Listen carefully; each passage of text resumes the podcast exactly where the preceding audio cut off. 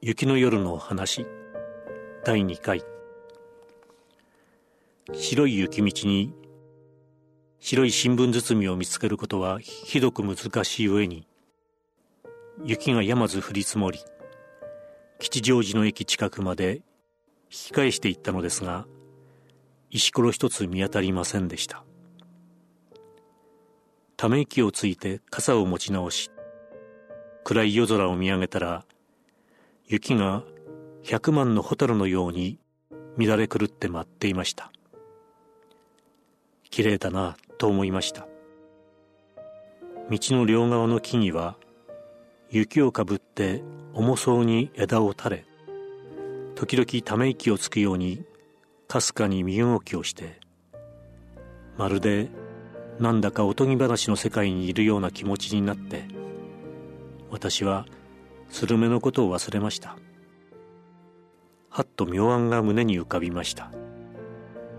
この美しい雪景色をお姉さんに持って行ってあげよう。スルメなんかよりどんなに良いお土産か知れやしない。食べ物なんかにこだわるのは卑しいことだ。本当に恥ずかしいことだ。人間の目玉は風景を蓄えることができるといつか兄さんが教えてくださった。電球をちょっとの間見つめて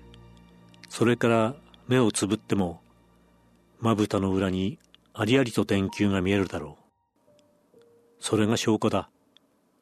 それについて昔デンマークにこんな話があった。と兄さんが次のような短いロマンスを私に教えてくださったが兄さんのお話はいつもデタラメばっかりで少しも当てにならないけれどもでもあの時のお話だけはたとえ兄さんの嘘の作り話であってもちょっといいお話だと思いました。昔デンマークのあるお医者がナンパした若い水夫の死体を解剖してその眼球を顕微鏡でもって調べその網膜に美しい一家団らんの光景が映されているのを見つけて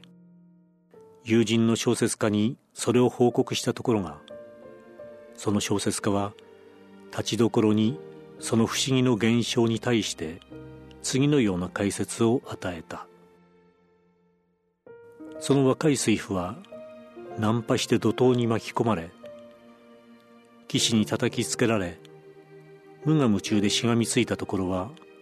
灯台の窓縁であった。やれ嬉しや。助けを求めて叫ぼうとしてふと窓の中を覗くと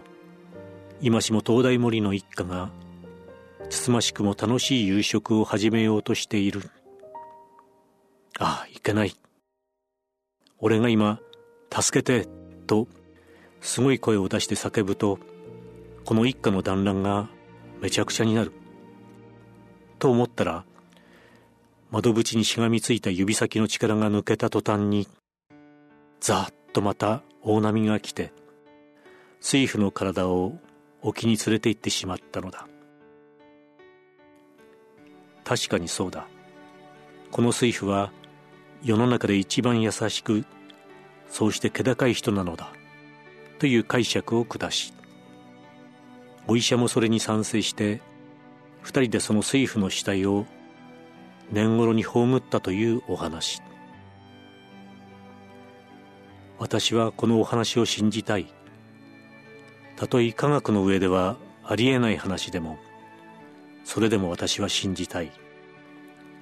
私はあの雪の夜にふとこの物語を思い出し私の目の底にも美しい雪景色を映しておいてお家へ帰りお姉さん私の目の中を覗いてごらん。お腹の赤ちゃんがきれいになってよと言おうと思ったのです。先だってお姉さんが兄さんにきれいな人の絵姿を私の部屋の壁に貼っておいてくださいまし。私は毎日それを眺めてきれいな子供を産みとうございますから」と笑いながらお願いしたら兄さんは真面目にうなずき「うん大教かそれは大事だ」とおっしゃって孫次郎というあでやかな能面の写真と雪の小表という可憐な能面の写真と2枚並べて壁に貼り付けてくださったところまでは上出来でございましたがそれからさらにまた兄さんのしかめ面の写真をその2枚の能面の写真の間にピタリと貼り付けましたので何にもならなくなりました。